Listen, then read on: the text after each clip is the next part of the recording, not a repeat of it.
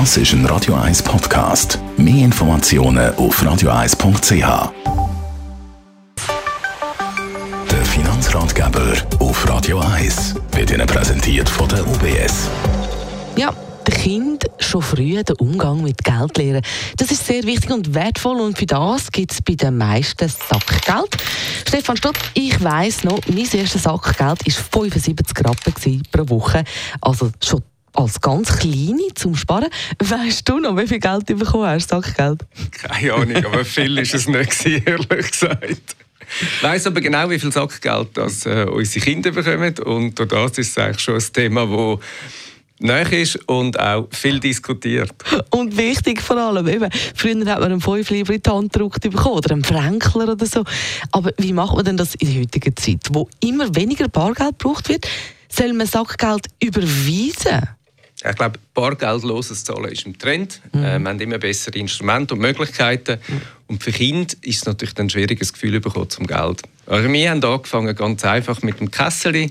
Da sind Münzen rein, da sind Nötchen rein. Und ich muss sagen, meine beiden Buben, die haben immer gerne Geld zählt und mit dem gespielt. Ist sicher auch nicht schlecht zum Lernen rechnen, aber es gibt auch einen Bezug zum Thema Geld. Aber es ist natürlich richtig, in so einem gewissen Alter kommt dann die Frage, wie machen wir es dann am besten? Eben, spätestens in der Oberstufe zum Beispiel, oder? Geht man irgendwo in die Mensa, wo man mit der Karte zahlt.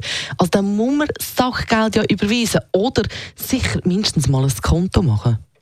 Ich glaube, was Sinn macht generell ist, dass ein Kind ein Konto hat. Mhm. Und das heißt, dass der Teil vom Geld, wo vielleicht ein Kind überkommt, vom Götti, vom Gotti oder von Großeltern oder von den Eltern, mhm. wo man nicht braucht und nicht die Bar haben, mal aufs Konto geht. Und dann vielleicht ab 12 kommen da so ein paar neue Möglichkeiten, wo es eben schon kann Sinn kann, dass man irgendwie vielleicht eine Kombination sucht von Bargeld und ein bisschen bargeldlosen Zahlen.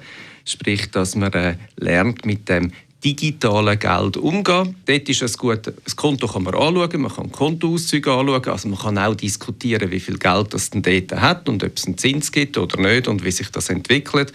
Und ich glaube, das ist schon recht eine zentrale Möglichkeit, so Ab 12 kommen die Möglichkeiten. Aber eben, Geld auf einem Konto haben, wenn es einfach eine Zahl ist, halt schon etwas anderes als wirklich als Münze, die man da hat und man weiss, wann hat man nichts mehr.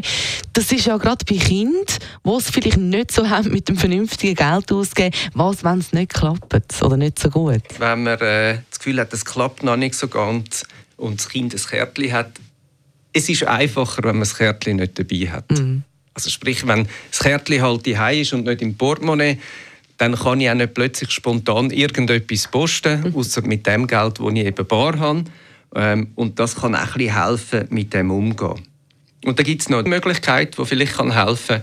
Ähm, das machen wir die ähm, wir suchen so eine Kombination von Bargeld und Twint. Ähm, Twint bietet die Möglichkeit mit einem Prepaid-Konto ab 12 Jahren, wo man darauf einzahlen kann. Und dann können Kinder eigentlich gut mit dem arbeiten. Also unsere Kinder kommen Sackgeld primär bar rüber. Mhm. Und dann kann es schon mal einen Moment geben, ähm, wo dann irgendwie einer von meinen Söhnen sagt, du, jetzt habe ich etwas zusammengespart und die 50 Franken, die hätte ich jetzt gerne auf Twint, damit, wenn er dann unterwegs ist, halt auch mit Twint direkt kann zahlen Okay, also zusammenfassend nochmal, Stefan Stotz, zum Thema Sackgeld. Erster Punkt, glaube ich, ähm, bei kleinen Kindern ist physisches Taschengeld recht gut, zum mhm. Lernen damit umgehen, das Gefühl bekommen, auch ein Kessel haben. Mhm. Ab 12 gibt es andere Möglichkeiten, wo man natürlich auch kann mehr mit Kärtchen oder mit Twint arbeiten kann.